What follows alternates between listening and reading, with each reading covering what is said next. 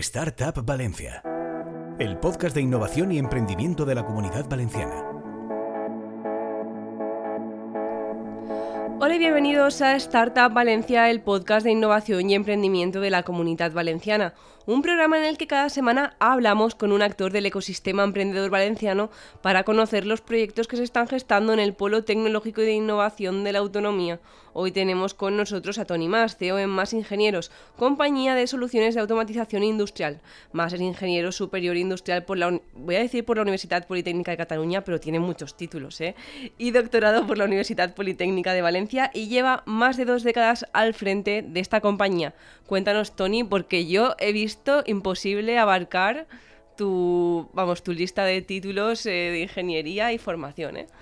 Bueno, eh, eso tampoco quiere decir nada. no quiere decir nada. Sí, pero quiere decir que tengo unos años ya.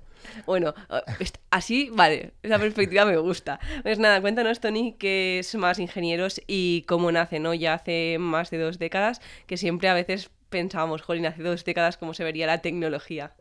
Sí, pues empezamos realmente, bueno, el año que viene cumplimos 25 años. Eh, viniendo en el coche lo estaba pensando porque no sabía realmente y me ha pasado volando. Eh, pues fue circunstancial, tampoco fue nada. Yo de hecho eh, estudié en, la Politécnica de Cataluña por, por porque me quería especializar en cálculo de estructuras. De hecho es lo que hice y nunca ejercí de esto bueno, por circunstancias, arrancamos eh, en el año 98, eh, dedicados fundamentalmente al mundo de la, de la, automatización industrial. Y sí que es verdad, como has dicho, que la tecnología en el mundo exterior, de hecho, es bueno, una de las cosas que, nosotros estamos impulsando. En el mundo que nos rodea habitual ha cambiado mucho, en el mundo industrial no te creas que, que tanto. En 25 años nosotros hay cosas que las seguimos haciendo igual que hace 25 años. Eh, Claro. Eh, en ese momento, ¿qué necesidad veis para introduciros en ese mundo de la automatización? Ya hay plantas que, pues, mm, eh, evidentemente las automatizadas están, no las plantas, pero también pensamos en esto de la industria 4.0, de los sensores. Hoy en día te refieres. Claro, bueno, me refiero en aquel momento, ¿qué veis en aquel momento que se necesita que vosotros entréis ahí a prestar el servicio? O decís, bueno, nosotros entramos y vamos viendo. Sí, realmente. ¿Cómo se hacían las cosas antes? Ahora, ahora es una, hay una historia detrás de todo, pero antes entrabas y a ver qué pasa. Sí, en, mi caso fue, fue por circunstancias familiares. Eh, yo no me, no me, pensaba dedicar a esto. Y realmente eh, en ese momento nos metimos como podíamos. De hecho, estuvimos dos años inventando cosas. Nada que ver con lo que, con lo que estamos haciendo ahora. Y el, bueno, eh, hasta que llegó un momento. Nosotros nacimos como una startup ya te digo, inventando cosas, hasta que llegó un momento en que dijimos, oye, aquí hay que empezar a, monetizar esto de alguna forma. El mundo de las startups hace 25 años, yo por lo menos no sé ni si existía aquí como tal, yo lo desconocía, no, no nos planteamos eso. Fue al cabo de los años cuando nos dimos cuenta que nosotros al cabo de muchos años, que nos dimos cuenta que, bueno, que teníamos cierto espíritu de, startup, aunque llevamos ya muchos años en el mercado qué tipo de servicio empezasteis prestando y cómo ha evolucionado ¿no? hasta ahora. nosotros empezamos en muy eh, en estamos en, Villarreal y rodeados de cerámica y es donde realmente empezamos en su día. Eh, hacíamos proyectos de automatización industrial relacionado con, con eh, la dosificación de materias primas para el sector cerámico, fundamentalmente. Estuvimos unos cuantos años así, como 8 o 10 años, y en el, bueno, por circunstancias, en el año 2008 empezamos a trabajar para otro sector, que era el sector de las infraestructuras críticas, haciendo, te, hablo de memoria, entre el 2008 y 2012 pues hicimos varios proyectos, uno de ellos toda la integración de los sistemas de seguridad, accesos, vídeo, etcétera, de la línea de AVE Madrid-Valencia que era algo que nosotros ni pensábamos hacer, pero cayó en nuestras manos el proyecto y lo hicimos. Y ahí descubrimos un, un campo en el que nosotros podíamos, podíamos trabajar, que era el, campo de las, de las, el área de las infraestructuras integrando sistemas. Y un punto de inflexión fue en el 2012. Eso nos cambió el modo incluso de ver las cosas. En el 2012 hicimos también la integración de, de, unos sistemas de seguridad, accesos y vídeo en un centro de datos, en un data center. Y allí descubrimos, estoy hablando del 2012, descubrimos la captura de datos descubrimos el, software libre en el mundo industrial. Eso no, no, se hablaba de software libre. Y a, toro pasado vimos que, empezábamos a meternos en la industria 4.0. Y a partir de ahí eh, nos cambió, cambió nuestra forma de ver las cosas. Eh, nos empezamos, empezamos a trabajar en el desarrollo de, productos propios y nos, eh, dividimos en, diferentes áreas.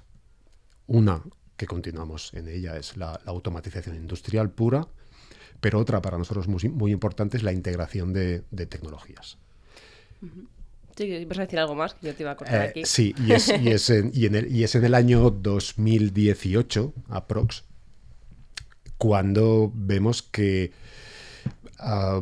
todas estas tendencias ah, en, el mundo que nos rodea no están, eh, no, las veíamos de la misma forma en el entorno industrial. Y nos damos cuenta que más que la automatización como tal, había tareas que estaban empezando a ser desarrolladas por máquinas y por tecnología, mucho más eficientemente que lo que lo hacían las personas, y vemos que hay un, eh, eh, margen de mejora en el mundo de la automatización. Y es cuando empezamos a hablar, de desarrollar el concepto de Smart Automation.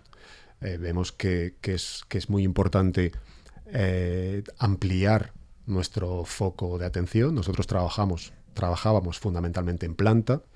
No había conexión entre el mundo planta y el mundo gestión, entre OT e IT y vemos que hay, que hay, que hay campo de acción ahí en la integración de, sistemas. Y como digo, desarrollamos el concepto de Smart Automation tratando de unir, de interconectar el mundo de planta con el mundo de los sistemas de gestión para que los, los, eh, los eh, sistemas fueran más flexibles. Ya no servía eh, la forma en la que estábamos trabajando hasta ese momento, eh, ya no servía centrarse en, optimizar eh, fabricación, sino eh, dar un salto y, ver hacia el exterior, ver el mercado, ver los clientes y eso interconectarlo con planta.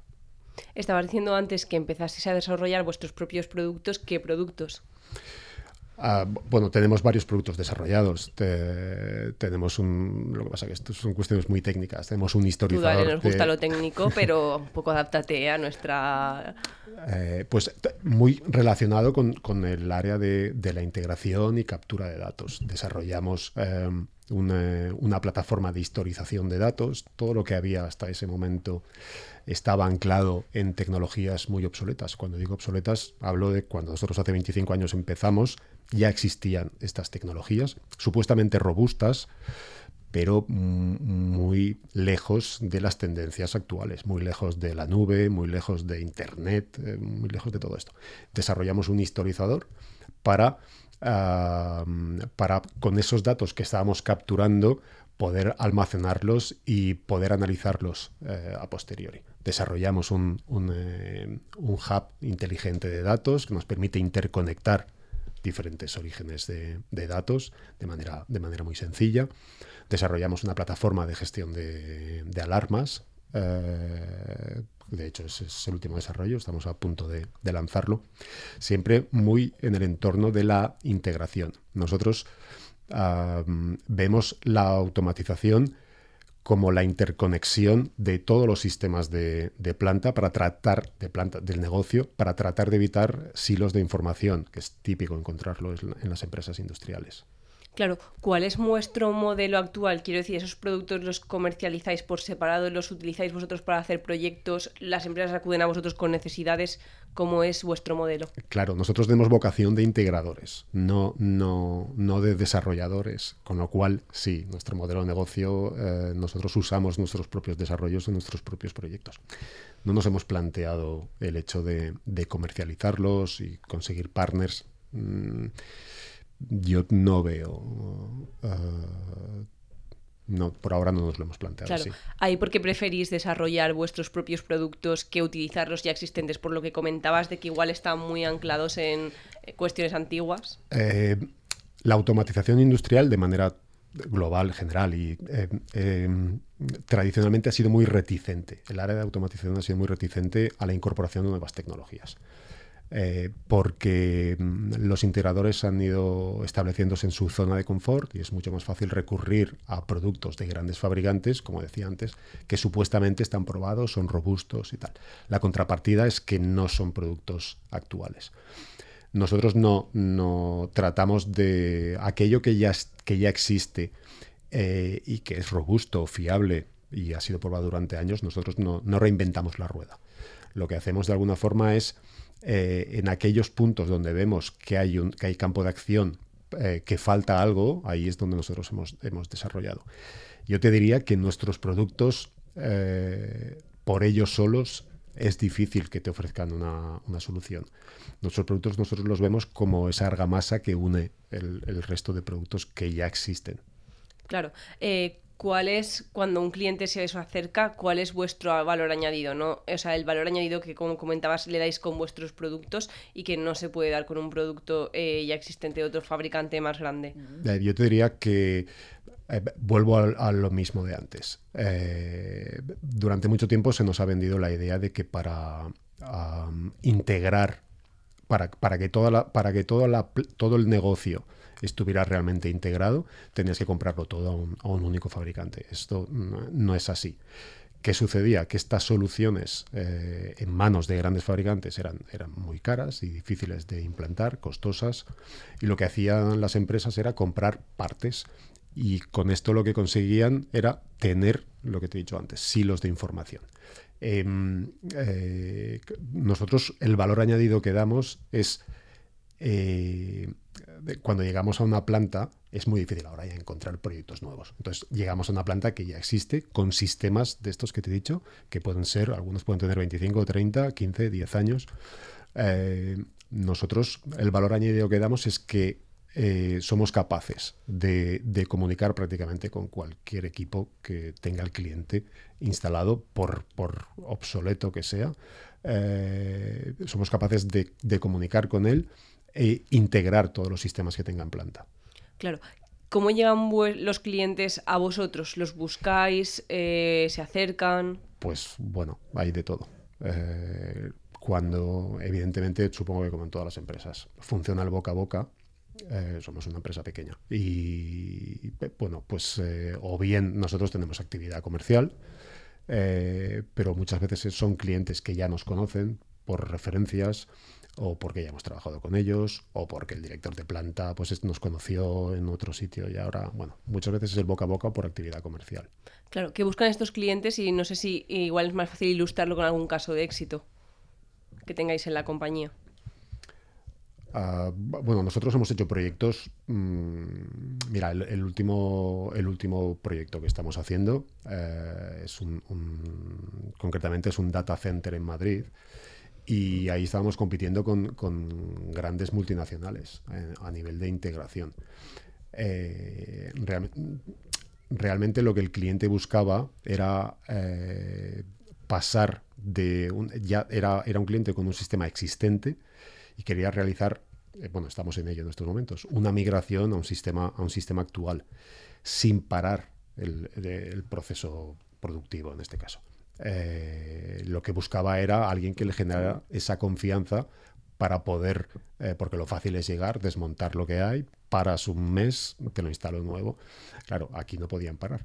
Eh, el cliente lo que buscaba era alguien que pudiera hacer coexistir ambos sistemas e ir migrando de uno, de uno a otro. O, por ejemplo, hacemos también mucha actualización de, sistemas de control de máquinas muy concretas. Hablabas ahora de los data centers que están muy en boga. Sí. ¿Qué otros sectores trabajáis? Estabas hablando también de la cerámica, el de las infraestructuras críticas. Eh, ¿qué, ¿qué, sectores están ahora candentes ¿no? de estos servicios? Realmente a nivel de integración eh, deberían estarlo todos. Uh -huh. Uh, las empresas grandes son las que primero empezaron a, a, trabajar en este sentido, se dieron cuenta de que necesitaban, de que, de que la base de la industria 4.0 cuando ya estamos eh, hablando de industria 5.0, que es el punto en el que nosotros estamos, estamos ahora. Eh, la base era eh, una buena integración, pero la integración, mm, lo que sucede normalmente es que cuando hablamos de tecnología, eh, nos centramos en la tecnología y la tecnología sin las personas, que fueron las grandes olvidadas de la industria 4.0, no sirve de nada. El foco hay que ponerlo realmente en las personas que son las que van, las que, las que van a, potenciar la tecnología que usemos. Em, las grandes empresas, como te decía, son las que primero se dieron cuenta, son las que primero se dieron cuenta de esto. Y a tu pregunta es que afecta a todos los sectores, no hay ninguno, no hay ninguno en concreto. Por ejemplo, comentabas en, los data centers, eh, parece que sea un sector muy tecnológico y lo es. Sin embargo, eh, ellos tienen clara que la integración es fundamental para poder ofrecer un servicio a, sus clientes basado en, eh, en las personas. Claro, esto que hablabas que a mí siempre me causa mucha curiosidad del paso de la industria 4.0 a la 5.0, ¿cuál es el paso ¿no? entre una industria y la otra y por qué vosotros os situáis ¿no? ya en esta industria 5.0? Eh, yo te diría, bueno, la, industria 5.0 eh, se están ahora sentando las bases hay, que bautizar, eh, eh, ponerle un nombre. Realmente yo te diría que la industria 5.0 es, se podría haber llamado de muchas formas. Una de ellas podría ser industria 4.1. A la industria 4.0 le faltaba eh, enfocar mejor y no olvidar que, que las personas son fundamentales. Parecía que que las máquinas y la tecnología nos iban a quitar el trabajo eh, y esto no, es así. Ahora estamos viendo que quien nos va a quitar el trabajo va a ser otra persona que va a ser capaz de manejarse mejor con esas máquinas o con esa, o con esa tecnología. Esa, la diferencia entre la 4.0 y la 5.0 es eh, el foco en las, en las personas. ¿Y qué rol van a, cumplir aquí las personas? ¿no? Porque estabas hablando de que eso, que se entienda mejor con la máquina, pero ¿qué es entenderse mejor con la máquina? ¿No se parece así un poco abstracto? Ser, capaz de ser capaz de adaptarte al entorno. Hay una hay algo que desde un punto de vista eh, ahora, por ejemplo, estas últimas semanas, estos últimos meses, con la inteligencia artificial, con, em, hay, hay, una parte, al final, las máquinas, se, por inteligentes que sean, se manejan por algoritmos. Eh, por eh, matemáticas. Las personas somos por naturaleza caóticas. Eh, ese punto nunca va a ser posible que lo sustituya. Ese, generar el, caos en una máquina, tú solo lo puedes generar mediante un algoritmo. Y al final el algoritmo no es caótico, tiene que obedecer una... Esa, esa parte de, de, digamos, de la máquina puede simular la creatividad de una persona, pero nunca podrá, nunca podrá sustituirla. Eh, la motivación, el, el, feeling. Eh, hay muchos procesos donde, donde las máquinas pueden parecer humanos, pero no lo son. Claro. Eh, ¿En qué territorio estáis vosotros presentes dando servicio? No sé si a nivel nacional, si ya tocáis algo de internacional. Nosotros empezamos en el, en el año 2000, eh, mm, empezamos a hacer proyectos de manera internacional, muchos, y fue muy loco. Estuvimos unos años y vimos que éramos una empresa muy pequeña. Nosotros nos manejamos muy bien en, el territorio nacional, precisamente porque la integración Ah, otra cosa es vender un producto, un producto propio, que, no, es que no es que puedes internacionalizarte, sino que seguramente debes. internacionalizarte a través de la integración es, más complicado. Nosotros, nuestro ámbito de acción, yo te diría que es comunidad valenciana, bueno, hemos trabajado en toda España, pero donde nos sentimos más cómodos es en todo Levante y, zona centro. Eh, o sea, si hablamos de la integración, a mí lo que me viene es que em, al final algo se está haciendo bien, ¿no? Porque se está evolucionando de forma constante la, la tecnología, ¿no? Para ir pasando de una tecnología a otra. un poco como, ocurre esto, ¿no? Porque a mí esto de integración me suena, como tú decías, a que vayan conviviendo diversos sistemas y vayan integrar, avanzando. Integrar es sumar. Sumar, coexistir. Eh, y evitar que haya, que haya silos de información. ¿Te puedo poner un ejemplo? Claro, por supuesto. Mira, que además es muy representativo, nos pasa a nosotros. Siempre pongo el mismo, pero es que... Eh, no te lo hemos escuchado todavía. Eh, mira, típicamente conocer el nivel de, de, una materia prima para trabajar en un proceso productivo, eso es algo que está en planta, en un proceso productivo de planta. Típicamente eso es algo que a nosotros nos solicita el responsable de planta. Eh, ¿Cómo se resuelve? Bueno, tecnológicamente se resuelve y el, responsable de planta ya tiene el nivel de, materia prima que a él le interesa. Pero hay una persona, es un caso que nos pasó a nosotros, hay una persona que también trabaja en esa empresa al que, a quien también le interesa saber el nivel de materia prima, que es, por ejemplo, el responsable de compras, que es el que compra la materia prima. Ese dato que nos solicitó a nosotros el responsable de planta, es el responsable de planta el que le pasa el dato vía correo electrónico semanalmente al jefe de compras. Dice, este es el nivel de materia prima y el jefe de compras decide si compra o no. Integrar, esto es lo, lo más habitual, esto es lo que se suele hacer. Integrar qué es? Que ese dato del nivel de materia prima esté en algún lugar y que de la misma forma que lo, que lo puede ver el responsable de planta, lo puede ver el responsable de compras, sin que entre ellos haya ningún tipo de, de comunicación. No sé si se me ha entendido. Perfectamente. ¿vale? Eso, eso es integrar. Y eso que parece obvio, claro, si estamos hablando de un dato, es, sencillo. Cuando estamos hablando de muchísimos datos en plantas de cierto tamaño, eh, con diferentes departamentos, con diferentes equipamientos y tecnologías, la, cosa se empieza a complicar. Pero todo el mundo entenderá que es de, de sentido común. ¿Por qué no se hace? Bueno, pues al final las empresas están formadas por personas y cada uno mira por sus intereses y tampoco falta esa visión global por parte de dirección, etcétera, para y transmitirlo a, aguas abajo, para que todo el mundo entienda, oye, antes de hacer cualquier cosa, vamos a, vamos a, vamos a, integrar esta cultura de integración dentro de la empresa. No hagáis nada, no digo que sea sencillo, ¿vale? Pero no hagáis nada sin, sin que lo consultemos entre todos. Claro, totalmente. Cada uno sabemos que mira por lo suyo porque no le mueva mucho el, círculo. Eh, durante este tiempo, 25 años son muchos. No sé si habéis tenido algún momento crítico en la compañía que dijerais, oh Dios mío, ¿no? Para las empresas pequeñas que acaban de empezar, igual están en un momento muy dulce, 25 años es mucho tiempo, en el que pueden pasar muchas cosas. Sí, nosotros en el, en el 2000, la crisis del 2008, la sobrevolamos, la pasamos bastante bien. Eh, y en el 2011 tuvimos un susto muy gordo. Éramos en el 2010, 11, 17 personas y en el 2000, un año después, éramos tres.